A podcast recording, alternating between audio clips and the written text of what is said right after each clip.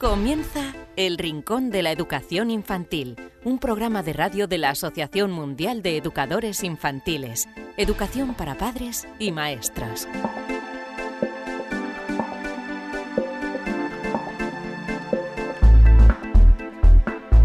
Hola a todos queridos amigos y seguidores del eh, programa de radio El Rincón de la Educación Infantil. Estamos eh, encantados de estar una semana más con todos vosotros.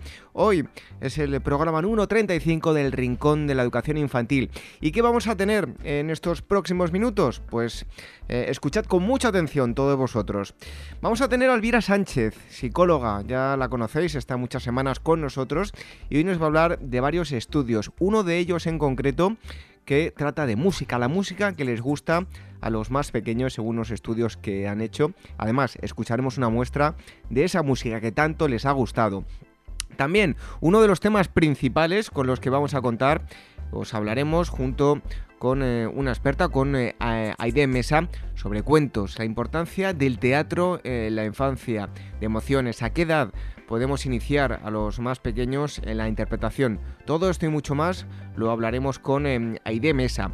Y también contaremos con uno de nuestros, expertos, nuestros expertos, con Rafael Sanz, que contestará todas las preguntas que nos habéis enviado a nuestro correo electrónico a rincóninfantil.org.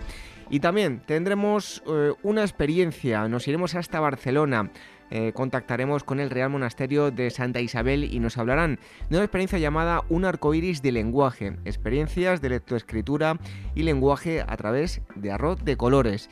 Y como cada semana, también tendremos un cuento. Ya os he indicado el correo electrónico al que nos podéis escribir rincóninfantil.org eh, para cualquier cosa. Si tenéis preguntas para formulárselas a nuestros expertos, nos las podéis hacer llegar a ese email. También si tenéis alguna sugerencia para que tratemos en el programa, lo podéis hacer a través de esa dirección de correo electrónico. Y si queréis descargar nuestro programa o escucharlo online, ya sabéis que en nuestra página web, en uaf.org, la página web de la Asociación Mundial de Educadores Infantiles, tenéis a vuestra disposición un apartado dedicado a la radio. Entráis ahí, tenéis un listado de todos los programas que hasta ahora se han eh, emitido y podéis acceder muy fácil a las descargas o escuchas online tanto de iVoox como también de iTunes. Y otra forma para escucharnos es a través de Radio Sapiens. Los miércoles emiten nuestro programa y os invitamos a que visitéis radiosapiens.es una radio divulgativa que tiene muchos temas que seguro os van a interesar a todos vosotros. Así que lo dicho, recibe los saludos de quien te habla, de David Benito en nombre de la Asociación Mundial de Educadores Infantiles y eh, os vamos a dejar con un consejo. Enseguida estamos con eh, Aide Mesa que nos va a hablar de eso que os he anunciado, cuentos, la interpretación, el teatro, todo ello en la primera infancia. Así que en un momento estamos con eh, todos vosotros.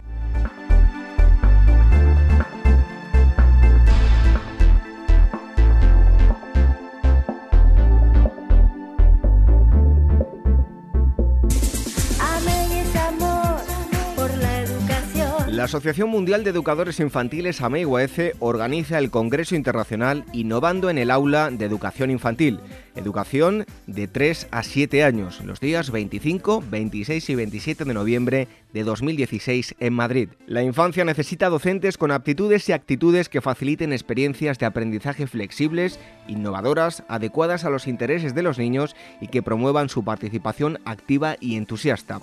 Un docente que se convierte en investigador que acompaña al niño en la búsqueda y construcción de su aprendizaje. En este congreso, la innovación educativa supone el punto de partida para la exposición de todos los ponentes, expertos en las diferentes estrategias metodológicas del aprendizaje infantil. Además, distintas exposiciones plantearán innovaciones para el desarrollo de la creatividad en los campos artísticos, la robótica, el aprendizaje cooperativo, la lectoescritura o el bilingüismo. Apuntad esta fecha, 25, 26 y 27 de noviembre de 2016. Tenéis toda la información en waece.org.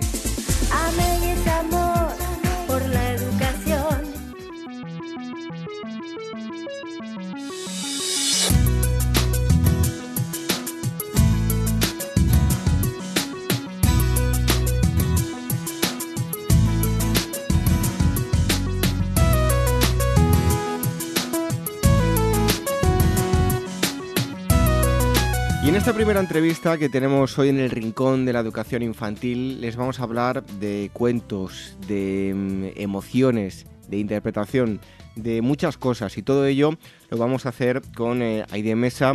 Em, ella siempre se ha traído atraída por el mundo de las emociones, que ya les avanzaba yo, y eso le llevó a estudiar arte dramático, se licenció en ESA de Málaga y empezó a trabajar en compañías profesionales como actriz y profesora de teatro pero también eh, siguió profundizando aún más en la materia y eh, se formó en terapia gestal y en su variante aplicada a la infancia.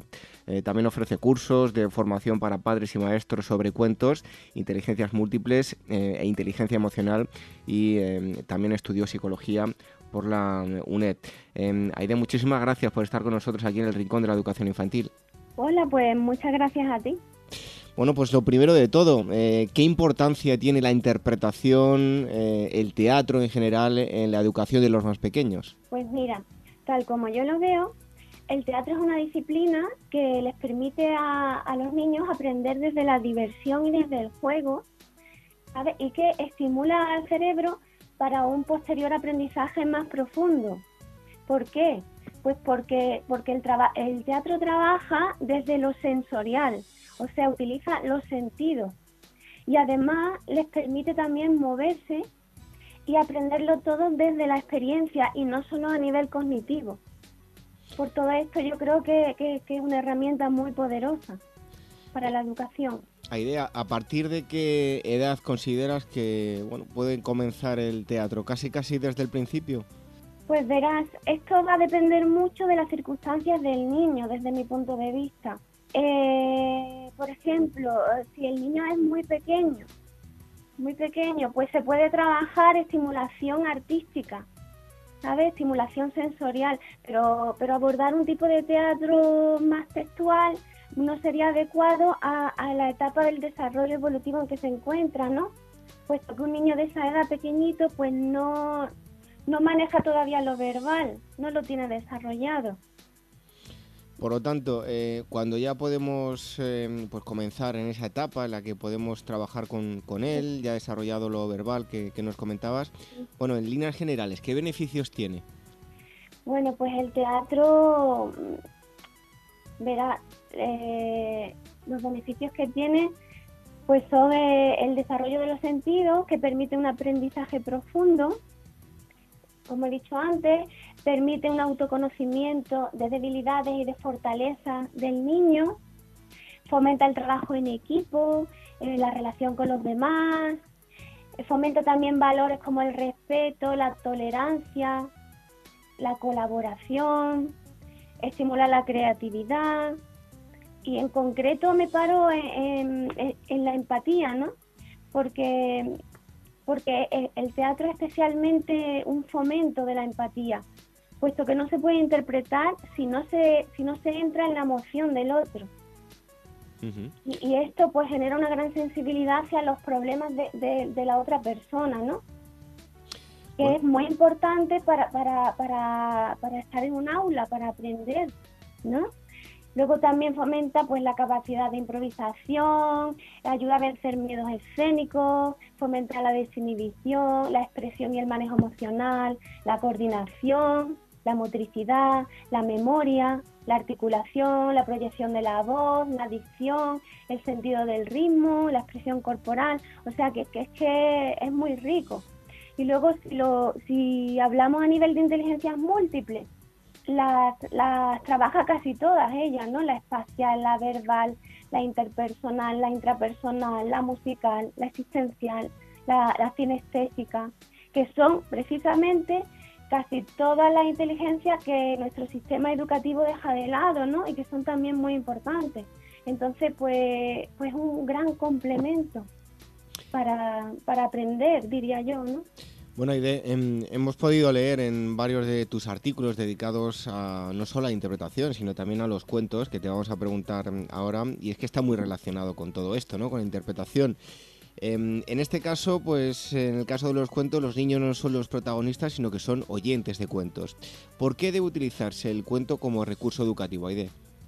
Pues fíjate, porque el cuento es algo, eh, es algo divertido para empezar y eso ya hace que el niño esté disponible.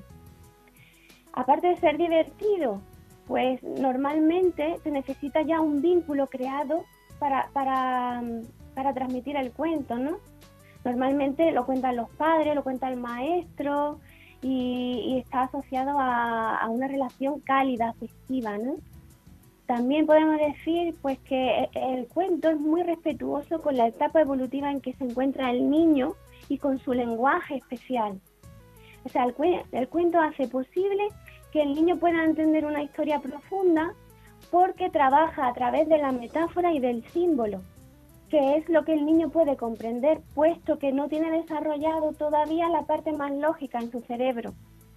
Esto empieza a partir de los 13 años, fíjate que nuestro cerebro no se termina de formar hasta los 25 años.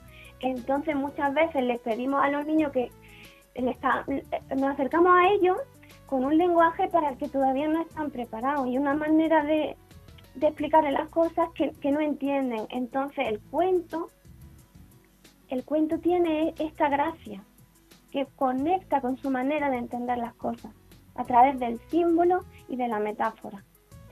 Y luego, claro, utiliza también la técnica del, del distanciamiento. O sea, el cuento plantea un problema que parece que no va contigo, primero. Entonces el niño se relaja, ah, bueno, no, no tiene que ver conmigo, puedo estar tranquilo.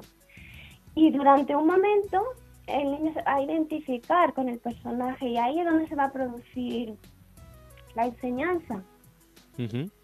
Bueno, siempre eh, se suele utilizar ¿no? tradicionalmente los cuentos para intentar que los pequeños se duerman antes de, irse a la cama, pero no solo debemos utilizarlo eh, para esto, sino que tiene otros muchos fines, ¿no?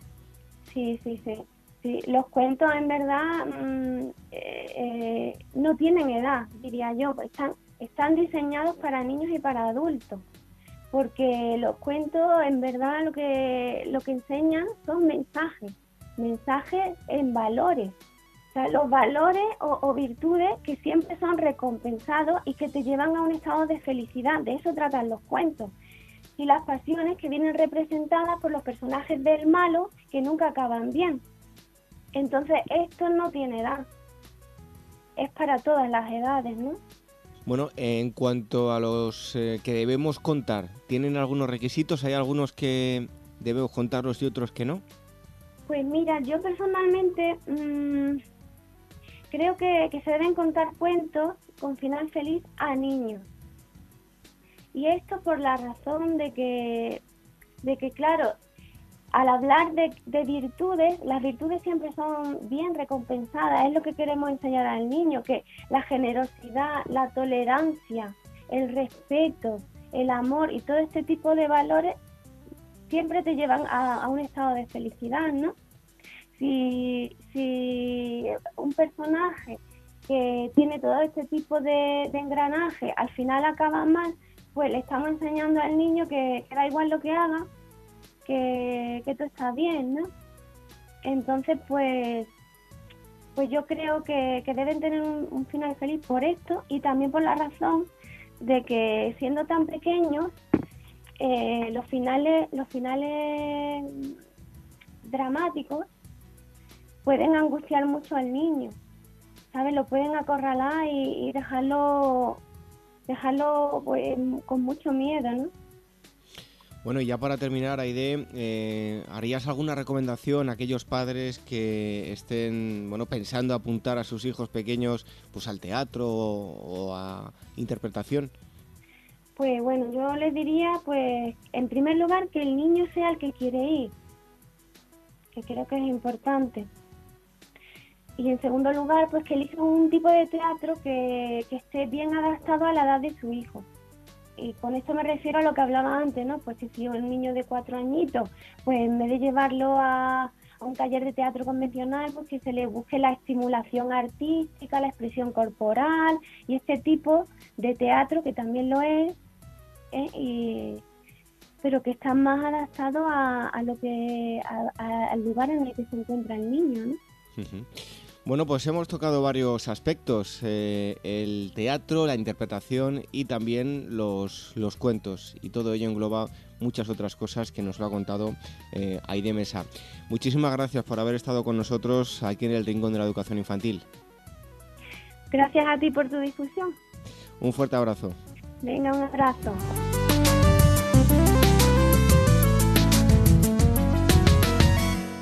AMEIGUAF, la Asociación Mundial de Educadores Infantiles, en colaboración con Hermex Ibérica, convoca el premio AMEI Hermex de experiencias educativas realizadas en aulas de niños de 0 a 6 años, cuyo objetivo es dar a conocer las experiencias, los proyectos y los materiales de aula más innovadores y exitosos que se están llevando a cabo en las aulas de todo el mundo con niños y niñas de entre 0 y 6 años de edad.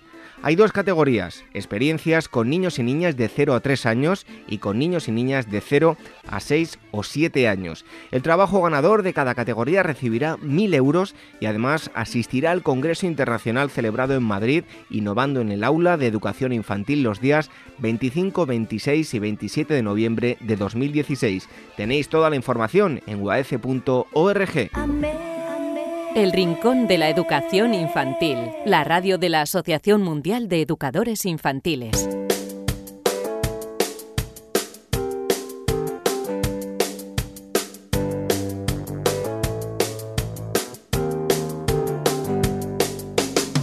Es el momento de dar la bienvenida a la psicóloga Elvira Sánchez. En este caso nos va a acercar diversos estudios que se han realizado en torno a la educación infantil, a la pedagogía, en fin, que siempre nos eh, trae estudios que seguro que os interesan a todos vosotros. Así que Elvira, bienvenida un día más al Rincón de la Educación Infantil. Pues muchas gracias. Bueno, pues cuéntanos a ver qué nos traes hoy. Mira, ¿sabías que han compuesto una canción científicamente diseñada para hacer reír a tu bebé? Bueno, ¿y cómo suena esa canción, Elvira? Pues mira, eh, tras varios meses de investigación y con la colaboración de más de 2.300 padres de todo el Reino Unido, varias pruebas de laboratorios con bebés y el talento musical de una cantante ganadora de, bueno, de varios premios Grammy, se ha creado la primera canción diseñada científicamente para hacer reír a los bebés. Mira, la canción la llaman Canción Feliz, como no podía ser de otra manera. Y es una música eh, de estilo mm, cascabelero, de unos dos minutos de duración, que combina letras eh, que hablan del cielo, del mar y, bueno, y sonidos de animales. Bueno, pues cuéntanos cómo fue el proceso de, creación de la canción. Mira, te cuento. En principio eh, se le pidió a los padres que nombraran eh, los sonidos que hacían reír a sus bebés para incluirlos en la canción. Entonces los bebés, eh, o sea, perdón, los padres bueno, mencionaron los estornudos, ruidos de animales y risas de otros bebés. Bueno, pues con los sonidos enviados por los padres y basándose en investigaciones que habían hecho ya en el pasado, la cantante compuso oh, cuatro melodías, cuatro canciones diferentes. Y entonces le tocaron fragmentos de estas melodías a 25 niños para ver cómo reaccionaban y bueno, y establecer si preferían una en particular. Hombre, está claro que los bebés pues no les podían decir directamente a los investigadores cuál era la que más le gustaba, pero hubo una en particular que generó más risas y, más saltos, ¿no? Por así decirlo. Bueno, en total los científicos eh, monitorearon las reacciones de más de 50 bebés, incluyendo movimientos, expresiones faciales, ritmo cardíaco y vocalizaciones, para ver qué parte de las canciones generaban un estado de ánimo más alegre y positivo. Y finalmente, tras, eh, tras tres meses de prueba, la canción feliz tomó forma y para asegurarse de que los resultados eran fiables, los científicos bueno, y la cantante la sometieron también a, otras pruebas. Bueno, pues tengo muchísimas ganas de escucharlas. Vamos a, bueno, a escuchar esa, esa, canción. Así que lo vamos a escuchar unos segundos y ahora seguimos hablando con Elvira. Perfecto.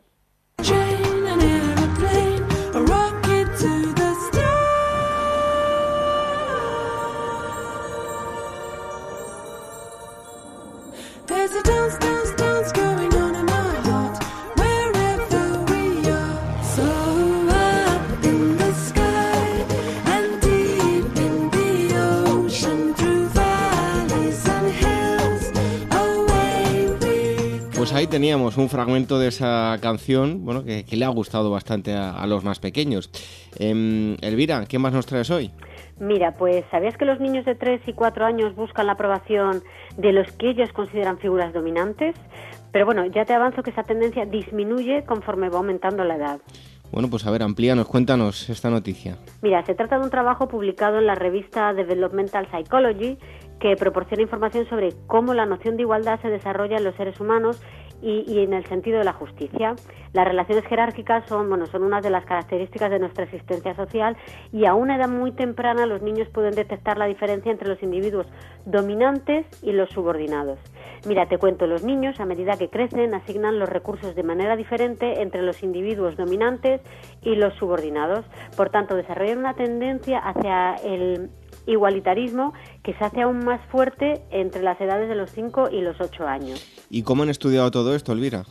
Pues mira, para saber cómo evolucionan estas posiciones durante la infancia, los investigadores analizaron los primeros signos de este posicionamiento político, ¿no? por así decirlo, en los niños de 3 a 8 años de edad, por medio de dos experimentos. El primero era una tarea de reparto de recursos y en la segunda era una tarea de toma de recursos.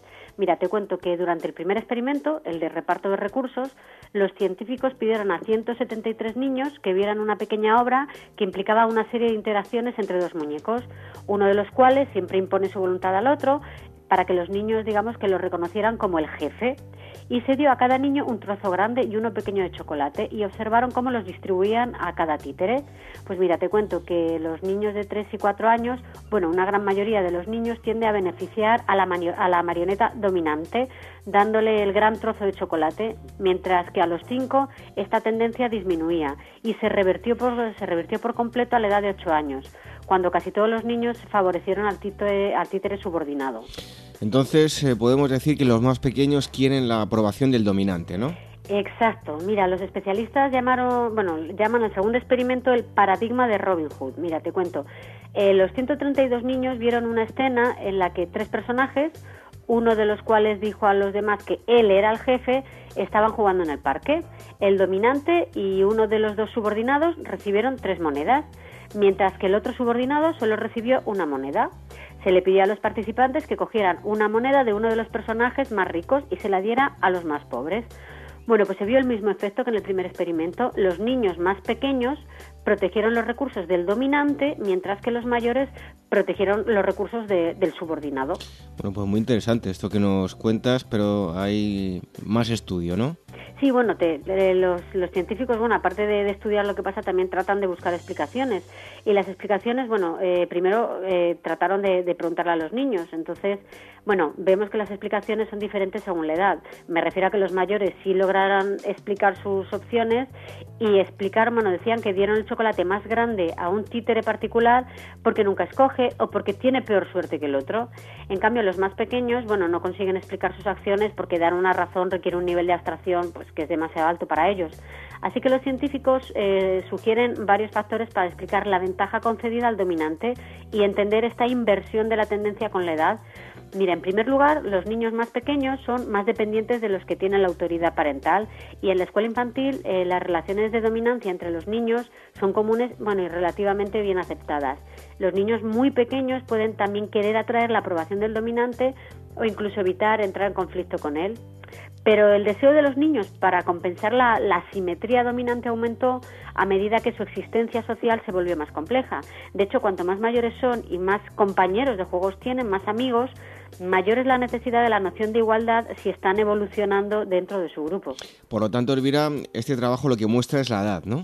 Sí, sí, realmente este trabajo eh, muestra que los niños empiezan a ser sensibles a las desigualdades por estatus en torno a la edad de 5 años y esta tendencia se vuelve muy marcada alrededor de los 8 años. Sin embargo, bueno, estos, estos resultados no significa que, que los niños de 8 años de edad muestren igualitarismo en todas las situaciones sociales. Y a partir de ahora los científicos se centrarán ahora en entender el efecto del género y la influencia de la cultura sobre esta tendencia. Bueno, pues sobre estos estudios ya nos contarás eh, cómo van avanzando, ¿no? Efectivamente, yo en cuanto lo publiquen ya sabes que vendré aquí a contártelo. Bueno, pues hoy hemos estado hablando de dos asuntos que nos ha acercado la psicóloga Elvira Sánchez, de eh, la música en primer lugar, una música que les eh, ha gustado muchísimo a los más pequeños y la, eh, bueno, pues que parece que quieren la, aprobación del, del, dominante también. Em, Elvira, muchísimas gracias por haber estado un día más con nosotros aquí en el Rincón de la Educación Infantil. Pues como siempre un placer. Hasta pronto.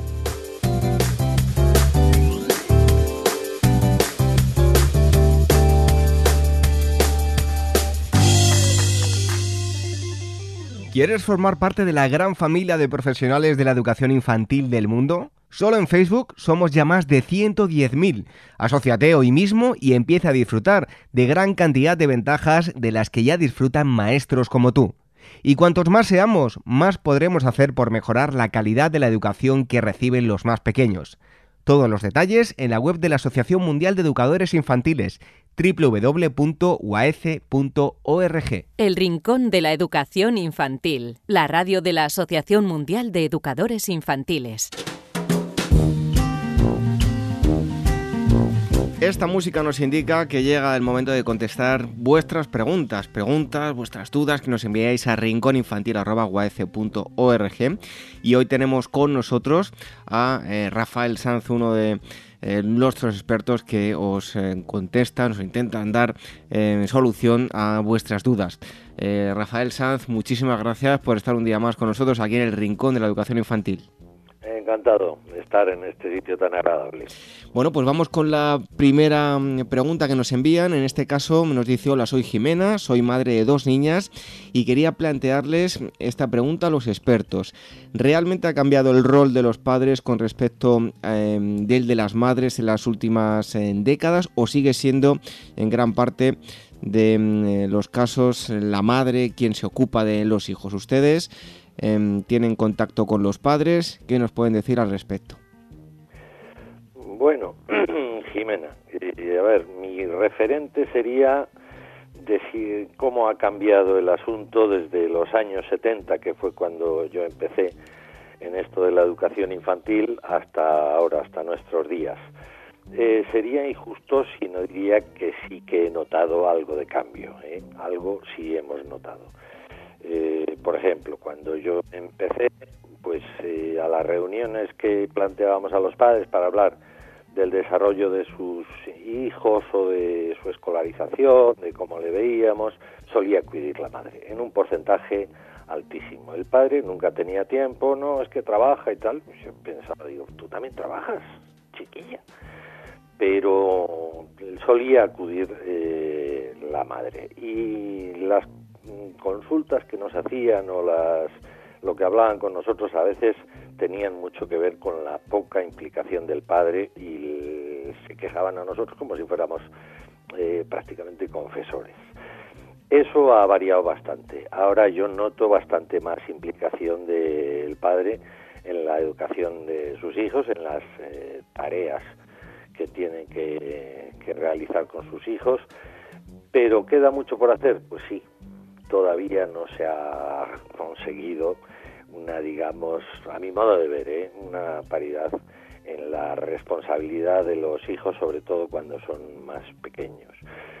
Un reflejo de esto, que aunque no es igual, sí nos da una idea de que tiene que cambiar todavía más el asunto, es el porcentaje de varones que nos dedicamos a educación infantil suponemos únicamente el 3,7%, 3,7% de la educación infantil, y estoy hablando de la educación 0-6 años. Si lo circunscribimos al primer ciclo, al 0-3, no hay, o al menos yo no conozco, estadística de varones, pero supongo que ese porcentaje sería muchísimo menor, significativamente menor. Somos muy pocos, muy pocos varones. Y a mi modo de ver deberíamos ser más, debería, si no la paridad completa, pero no un desbalance tan espectacular, porque es buena cosa que los niños vean visiones diferentes de la vida o que los varones nos impliquemos en estas tareas laborales también. Entonces, pues sí, eh, respondiendo concretamente a, a tu pregunta, Jimena, mm, ¿ha cambiado? Sí, lo suficiente, ni mucho menos. Tiene que cambiar todavía más. Bueno, pues hacemos un llamamiento a todos los padres a que se impliquen mucho más en la educación de, sus hijos, no solo ya porque es su obligación, sino porque lo van a disfrutar muchísimo más, es algo que, nadie puede perderse. En este caso vamos con eh, una pregunta que nos envía Emiliano y nos dice que nos escribe desde Andalucía. Y dice lo siguiente, el otro día leí en unas, eh, una noticia que nos enviaron de AMEI, que me imagino que se referirá al boletín, que los niños pasan de media menos tiempo al aire libre que los presos. Eh, ¿No deberían los pequeños disfrutar mucho más del aire libre, Rafa?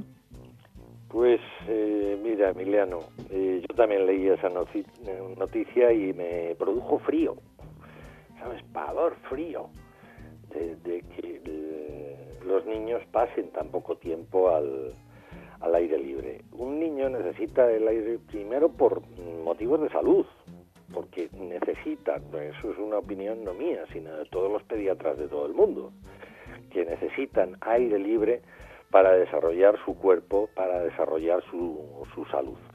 Pero más allá de esto, también lo necesitan para su desarrollo motriz, para eh, establecer relaciones, e ir al parque, eh, establecer las primeras relaciones con sus iguales, aprender a solucionar los primeros conflictos de una forma positiva, agradable, razonada. Es, que en todos los ámbitos se, necesita el, el aire libre y más en nuestra civilización de las grandes ciudades que la estructura vertical de los pisos pues no favorecen especialmente ese contacto y sobre todo esa movilidad que necesitan tener. O sea que, que sí, o sea, mi opinión, si me preguntas mi, opinión sobre eh, que deben tener mucho más tiempo de aire libre, de ventilación, de por criterios salubres, motrices, sociales, afectivos, en todos los ámbitos y habría que promoverlo. Bueno, eh, Rafael, es una, una, opinión personal. Te voy a pedir que, que nos eh, des tu, también una, una valoración. Eh, está muy bien que los niños después del colegio, tanto y ya en edades muy tempranas, vayan a, a, violín, a fútbol, a judo, a gimnasia rítmica, a natación, después tengan que hacer los deberes pero hay que guardar un espacio eh, incluso para jugar con los padres y estar con ellos en, los parques, que se manchen de, de, tierra, de polvo, porque bueno, pues es, una educación saludable, ¿no? Evidentemente, los niños tienen que estar activos, activos, y tienen que tener mm, espacio y oportunidad de desarrollo en todos los ámbitos. Eh, hay que ser lo suficientemente prudente o tener el suficiente sentido común para equilibrar entre para que haya un equilibrio entre actividad física, actividad mental, mm, también ocio puro y duro, que puedan este, experimentar el placer de no hacer nada de vez en cuando. Eso también es, es muy saludable. Eh, y, es, y eso también es una parte de estar activo. Lo que no es una parte de estar activo es estar sentado en la tele con una bolsa de patatas. Eso no es estar activo. Eso no es una actividad que beneficie para nada. Entonces, eh, actividad sí. Actividad reglada, como tú me dices, karate, judo, luego violín, luego guitarra, luego pues trabajos manuales, creatividad, ping, pam, pam, pam, pam, reglada y regulada siempre con unos contenidos, digamos, eh, reglados y secuenciados, mm, tampoco hay que abusar de eso. No hay que abusar de eso. Pues vamos con la tercera pregunta. En este caso, Araceli Martínez nos escribe desde Gabá y nos dice lo siguiente. Un niño que no va a la escuela y se queda en casa hasta los tres años tendrá capacidades y habilidades que ya no podrá desarrollar al no haber trabajado en ellas durante los tres primeros años de vida o luego tiene tiempo de recuperarlas. Bueno, se habla mucho de esto y a mi modo de ver a veces se ha mitificado el asunto de la gran oportunidad del 03. Es cierto, es cierto y cada vez hay estudios que lo respaldan más, que es una oportunidad que lo tienen de 0 a 3, lo tienen todo por aprender. Y entonces, bueno, pues hay que aprovechar esa oportunidad. Las escuelas infantiles cuentan con docentes que se han formado para ello, para eso precisamente, para estimular y optimizar ese desarrollo en todos los ámbitos, afectivo, motor, lingüístico, eh, social, eh, cognitivo, de todo tipo. Bien, y además no tienen otra cosa que hacer, algo que dedicarse a, a ello durante el tiempo que están allí niños y niñas.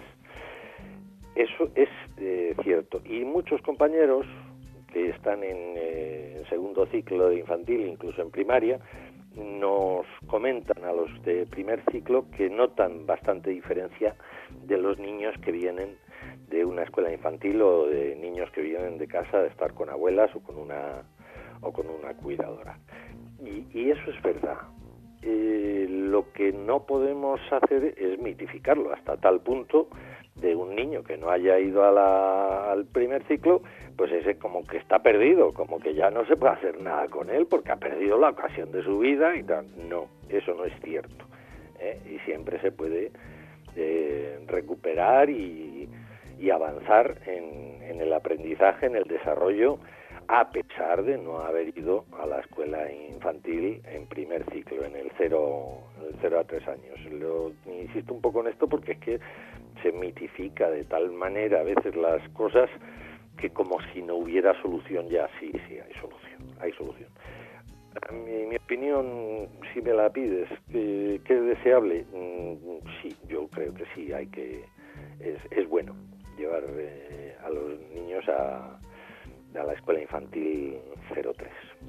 Bueno, pues ahí estaban las tres preguntas que nos han enviado Jimena, em, que no nos indicaba desde dónde nos escribía, Emiliano desde Andalucía y esta última pregunta, Araceli Martínez desde Gavare. Damos las gracias eh, a todos. Eh, ya saben que nos pueden escribir a rincóninfantil.org y eh, nuestros expertos contestarán todas las preguntas. En este caso, Rafael Sanz. Muchísimas gracias, Rafael, y hasta el próximo día. De nada, un saludo para ti y un saludo también para Jimena, para Emiliano y para Araceli. Muchas gracias por su consulta.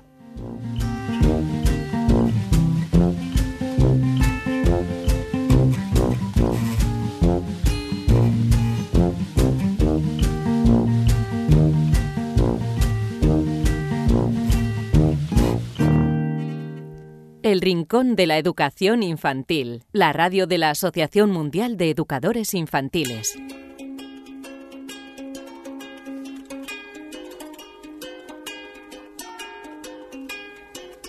Tal y como os habíamos dicho en la presentación, hoy nos íbamos a ir hasta Barcelona, al Centro Real Monasterio de Santa Isabel, y vamos a contactar con eh, Gina Aguirre y con Sheila González.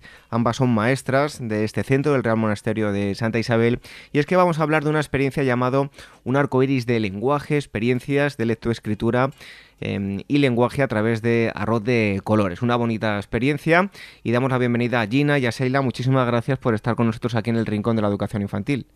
A vosotros, muchas gracias. Bueno, lo primero de todo, como siempre hacemos, eh, os pedimos que nos deis una breve descripción genérica de, esta experiencia. Muy bien, pues mm, nosotras trabajamos con edades de, comprendidas entre los 5 y los 7 años y nos encontrábamos con la bueno, con, el problema de cómo enseñar a leer y escribir, pero de una manera que fuera atractiva para los niños, ¿no? Que les llamara la atención, que, pudiéramos conectar con ellos eh, de una forma divertida y que las actividades fueran pues manipulativas, dinámicas. Entonces se nos ocurrió... Em, y además también nos pasa que trabajamos en dos lenguas diferentes. Exacto. Yo trabajo en catalán, yo trabajo en inglés. ¿cómo podemos hacer que el niño toque, manipule y juegue el lenguaje tan distinto y que les sea divertido y motivador. Exacto. Entonces, bueno, decidimos eh, hacer una actividad que nos pareció muy divertida, que consistía en una mezcla de, áreas, ¿no? Como una actividad transversal que tocaba varias áreas del currículum que nos toca trabajar a las dos en nuestras etapas. Entonces cogimos eh, arroz y nos dedicamos a teñirlo de colores en una experiencia de bueno que introducía eh, la mezcla de colores, la manipulación sensorial de materiales y, una experiencia también de, hipótesis de los niños, que, pensaban que iba a suceder cuando hiciéramos todos los pasos del experimento. Entonces, ¿sí? dime. Sí, sí, cuéntanos. Entonces lo que hicimos fue toda la actividad de, mezcla de colores y cuando teníamos el, el arroz en varios colores teñido, lo mezclamos y cada una en su etapa pues decidió hacer una actividad diferente para provocar y, desarrollar el lenguaje. Con ese arroz que ya teníamos sensorial. Al final de cuentas fue un, comienzo científico y sensorial y manipulativo, pero que de ahí dio pie a poder trabajar vocabulario, lectoescritura, eh, de una manera distinta en cada, en cada edad. Bueno, ¿cuál, ¿cuáles, aunque ya nos habéis avanzado en algunos de ellos, pero cuáles fueron los objetivos Em, que os marcasteis al comienzo de, esta experiencia? Una cosa que nos importaba mucho, sobre todo, era que fuera un aprendizaje pues que les, que les llegara un poco de manera vivencial, que quisieran ellos emocionarse con él, tocarlo, manipularlo y que no se quedara en algo teórico o dado por nosotros. Entonces nos interesaba que fuera sensorial y manipulativo y de que ahí surgiera luego en la parte oral o en la parte de lenguaje, ¿vale? Eh, sobre todo en dos idiomas. Entonces, otro de los objetivos, objetivos muy específicos era desarrollar el vocabulario. En catalán e inglés era poder discriminar sonidos en una palabra, era encontrar eh, frases, nombres, poder quizás hasta encontrar objetos dentro del, mismo arroz sensorial y poder nombrarlos, identificarlos, jugar con ellos, ¿verdad? Bueno, pues ahora eh, contadnos eh, el desarrollo de la experiencia, ¿cómo la llevasteis a cabo? Bueno, la verdad es que cada, edad tiene lo suyo. Como Gina está con un poquito más pequeños, eh, se dedicó a, a nombrar objetos, a que los niños mezclaran todo ese arroz dentro de un gran barreño y que ellos pues pudieran encontrar dentro como una especie de sorpresa los objetos que tenían que, que describir, que nombrar, eh, todo esto en inglés y encontrar los sonidos.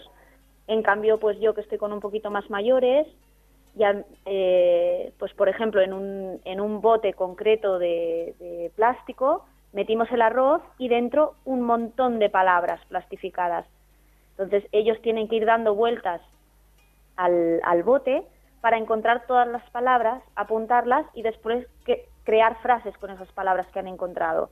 Entonces el mero hecho de coger el frasco y darle vueltas les motivaba tanto que no paraban de escribir, no paraban de crear frases. Entonces conseguimos el objetivo que queríamos, que era que, que el aprendizaje fuese un juego, fuese algo divertido para ellos. Y la verdad es que los resultados fueron espectaculares en comparación a otro tipo de actividades pues que vienen más dadas por la profesora, ¿no? Bueno, hay, hay unas... Luego se le dio continuidad en el aula, o sea, no nada más es quedarte con la frase del frasco de arroz, sino bueno, ¿y qué hago con ella? Y, seguir continuando con actividades que fueran también igual de manipulativas y, divertidas. Bueno, hay un aspecto que me parece relevante y es que, bueno, pues se, experimentó el, la, la, calma de, de niños con eh, TDAH o, o TEA. Eh, yo no sé si lo habéis seguido poniendo en práctica, pero eh, en, este sentido tuvisteis muy buenas experiencias, ¿no? Sí. Lo que nos pasaba es que, bueno, lo que nos pasa es que también creemos que es importante tener esta experiencia sensorial como, como, como parte también no natural del aula y tanto para niños que tengan dificultades específicas o no, es muy, es, es muy, es muy, es muy bueno también tener un área donde puedan sentarse en algún momento a sentir, a, a sentir este un poco de relajación o tranquilidad y el hecho de, de, poder tocar el arroz y moverlo y meter la mano dentro, es que incluso como adulto te dan ganas de poner las manos dentro. Y, y vimos que sin, sin buscarlo específicamente, el tener un rincón sensorial manipulativo ayudaba a todos los niños específicamente y específicamente los niños que tenían dificultades especiales a encontrar una salida también, una manera de, de sentirse cómodos en el aula. Exacto, lo que nos suele pasar es que cada vez hacemos eh, una, una metodología mucho más manipulativa y cada vez hay que adaptar menos las actividades a los niños con dificultades específicas, porque ya sirve para todos. Bueno, en cuanto a los eh, recursos utilizados, podríamos distinguir humanos, materiales, técnicos, económicos, a todos aquellos que estén eh, planteándose llevar a cabo la experiencia. ¿Qué les podríais eh, comentar al respecto de, de, los recursos? Bueno, pues empezando desde la parte del arroz, que fue como el comienzo y el, y el detonante de la actividad, eh, sí que planteamos tener, yo por ejemplo tenía un barreño en la clase para poder mezclarlo y tener un espacio para por lo menos tres o cuatro niños sentarse a meter las manos. En cambio luego si quieres tener botes o, o pequeñas bandejas para poder luego tocarlo en pequeño grupo, eso es otro tipo de recurso. Y ya directamente pues el tema de tener bolsitas de plástico y kilos de arroz para que los niños puedan ellos mismos mezclar, tocar, manipular y, ellos hacer el experimento por sí mismos también fue otro recurso que consideramos. Al momento del experimento, de la experiencia sensorial previa, allí desde colorante, bandejas, bolsas, eh, para poder teñir, específicamente, que es un dato curioso, el vinagre ayuda, eh, ayuda a que no se destiña el arroz. Entonces, un poquito de gotitas de vinagre ayuda a que ese arroz dure más. Y luego ya de cara a lo que es el trabajo de, lenguaje y lectoescritura, buscamos, pues, como profesor vas buscando en todas partes que encuentras qué te puede servir para el aula.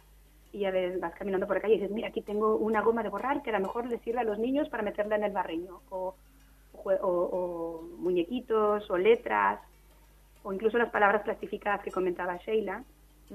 Todas esas son provocaciones para que el niño luego conecte con lenguaje o palabra, que eso las metimos dentro de los, del arroz y del barriño. Siempre intentamos usar materiales que son muy, muy cercanos a ellos, es decir, que ya los han manipulado de alguna u otra manera en casa, eh, porque así siempre es, es más significativo el aprendizaje.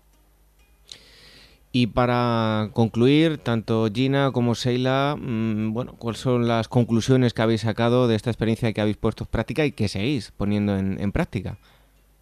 Exacto, sí, seguimos año tras año, seguimos haciendo esta actividad dependiendo de las características del grupo y, lo que necesite, siempre lo adaptamos, pero la verdad es que es una actividad que, que nos sirve mucho y que cada vez, cada año vamos mejorando y ampliando porque los resultados siempre a través del juego, siempre son mejores. Y además yo creo que el hecho de que sea conectar varias áreas, conectar sentidos con arte, con ciencias, con lenguaje, a final de cuentas es como nosotros aprendemos y como más te llega y como más te queda en el aprendizaje, cuando te emociona y cuando te hace parte de él. Y de alguna manera confirmamos esta teoría y, y las ganas de seguir buscando más medios, más recursos que provoquen esto en el niño, este aprendizaje vivencial. La experiencia se llama un arco iris de lenguaje, experiencias de lectoescritura y lenguaje a través de arroz de colores. Hemos estado hablando con eh, dos eh, maestras del eh, Real Monasterio de Santa Isabel en, Barcelona que han puesto en práctica esta experiencia, Gina Aguirre y Sheila González. Les damos las gracias a los dos. Em, les felicitamos por, por, esa experiencia y nos invitamos a que dentro de poco pues estén aquí contándonos más cosas en el rincón de la educación infantil. Un, un fuerte abrazo a los dos. Pues muchas gracias. Gracias a vosotros.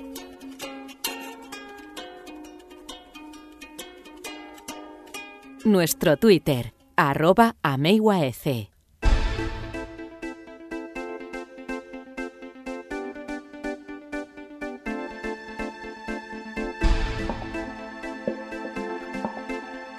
Queridos amigos y seguidores del programa El Rincón de la Educación Infantil, hasta aquí ha llegado esta edición número 35 del eh, programa. Hoy hemos eh, charlado con Aide Mesa sobre eh, el teatro, la interpretación, las emociones, los cuentos que debéis contar a los más pequeños. También la psicóloga Elvira Sánchez nos ha hablado de estudios, en concreto uno curioso que habla de la música que más les gusta a los pequeños. Os hemos puesto una pequeña muestra de esa música, esa canción que tanto les ha gustado. Rafael Sanz, uno de nuestros expertos, ha contestado a todas eh, vuestras preguntas que nos habéis enviado a rincóninfantil.org. Y por último, este, hemos tenido una experiencia experiencia que nos ha llevado hasta Barcelona, al Real Monasterio de Santa Isabel, lo acabáis de escuchar, y hemos eh, conocido em, esta experiencia llamada Un arco iris de lenguaje, experiencias de lectoescritura y lenguaje a través de arroz de colores. Y enseguida os vamos a dejar con la parte final, como siempre, con un cuento.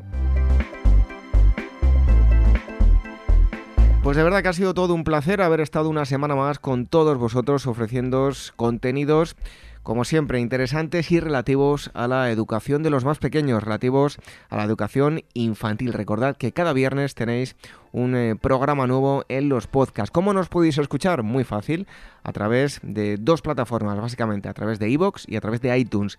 Tenéis todos los enlaces para descargar el programa, para escuchar online en, nuestra página web, en la página web de la Asociación Mundial de Educadores Infantiles, guaece.org.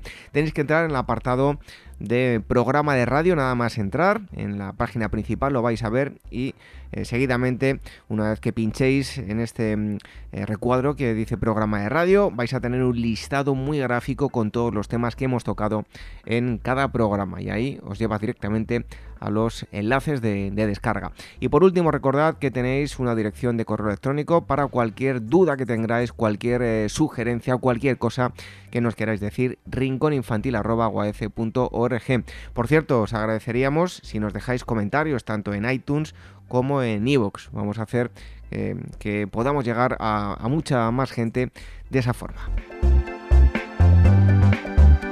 Y también los miércoles nos podéis escuchar a través de Radio Sapiens. Os invitamos a que visitéis radiosapiens.es, conozcáis su parrilla porque tiene otros temas aparte del nuestro también muy muy interesantes que seguro que os pueden eh, gustar.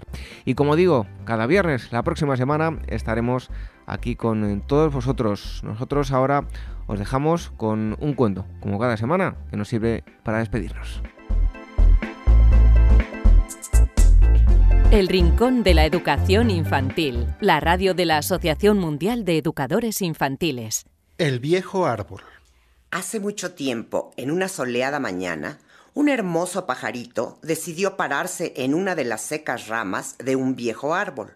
Mientras el ave limpiaba cuidadosamente su rojo plumaje, escuchó que el árbol se lamentaba. Qué triste me siento. Antes era bello y frondoso Ahora solo soy un montón de frágiles ramas. ¿A quién le importa un árbol que no da frutos? Ni siquiera los niños quieren treparme. ¿A qué se debe tanta desdicha? preguntó el pajarillo al árbol. Pues verás, hace más de dos meses que los dueños de esta casa se fueron, y desde ese día no he probado una sola gotita de agua. Si no llueve pronto, seguro moriré. Oh, qué triste. Quisiera ayudarte, pero no sé cómo. Solo soy un pequeño pajarito. ¿Crees que puedes traerme, aunque sea un chorrito de agua fresca en tu piquito? Claro, dijo el pajarillo. Es una excelente idea. Voy a pedir ayuda a todos los pájaros del rumbo y juntos te refrescaremos. Ya verás. Muchas gracias, pajarito. Las palomas, los enzontles, los jilgueros, las calandrias y otras aves del lugar se reunieron en el río y dirigidas por el pajarito rojo, llevaron en sus picos agua para el viejo árbol. Gracias, gracias, muchas gracias a todos. Qué feliz y vivo me siento. Todos los días los pájaros regaban con mucha generosidad al árbol. Poco a poco el viejo árbol recuperó su color, miles de hojas volvieron a crecer entre sus ramas y su tronco se hizo cada vez más fuerte. Todo él volvió a estar lleno de hermosas y fragantes flores que pronto se convirtieron en jugosas manzanas. ¡Qué bello! El árbol volvió a sentirse vivo y frondoso. La hermosura y presencia que el árbol daba al patio en el que vivía provocó que la casa nuevamente fuera habitada. Todos los días la señora de la casa regaba al árbol y éste cada vez estaba más resplandeciente. Los pájaros felices por la llegada de la primavera y por la dicha del árbol decidieron organizar una fiesta en el patio. No, no, no, no, no. No se paren en mis ramas, por favor. ¿Que no ven que pueden tirar mis hojas, mis flores y mis frutos? A nadie le gustan los árboles secos. Búsquense otro árbol para brincotear, que hay muchos por este lugar. El pajarito rojo junto con los otros pájaros se fueron muy tristes por la actitud del árbol a quien tanto habían ayudado. La mañana siguiente, una paloma intentaba hacer su nido en el viejo árbol. El árbol, muy enfadado, dijo Oye, ¿qué no ves que no puedes dañar y ensuciar mis ramas y mi tronco? Hay muchos lugares donde puedes hacer tu nido, así que búscate otro. La paloma huyó avergonzada y entristecida. Lo mismo pasó con el jilguero y la calandria, que intentaban alimentarse con las manzanas del árbol. Poco a poco, los pájaros se alejaron del patio y dejaron de visitar el árbol. El árbol continuó hermoso y resplandeciente por un tiempo, pero cada día se sentía más pesado. Nadie comía ni tiraba sus manzanas. Tenía tantos frutos y flores encima que sus ramas y su tronco comenzaron a inclinarse. La señora de la casa pidió a su esposo que cortara el árbol, porque en cualquier momento podría caerse. El árbol, que escuchó lo que la mujer decía a su marido, lloró desconsoladamente. Los pájaros escucharon sus sollozos y acudieron al patio. ¿Qué te pasa, viejo árbol? ¿Por qué lloras? preguntó el pajarito rojo. Estoy muy triste, no dejé que ustedes tiraran mis flores ni que comieran mis frutos. Ahora mis ramas pesan tanto que mi tronco se ha doblado y van a cortarme. No llores, viejo árbol, nosotros te vamos a ayudar, dijo el jilguero. Las aves comenzaron a tirar las manzanas, las flores y las hojas del árbol. Poco a poco el viejo árbol se enderezó y los señores de la casa decidieron no cortarlo. Aunque por un tiempo el árbol solo tuvo unas cuantas hojas entre sus ramas, vivió feliz rodeado de pajaritos, agradeciendo siempre su generosidad.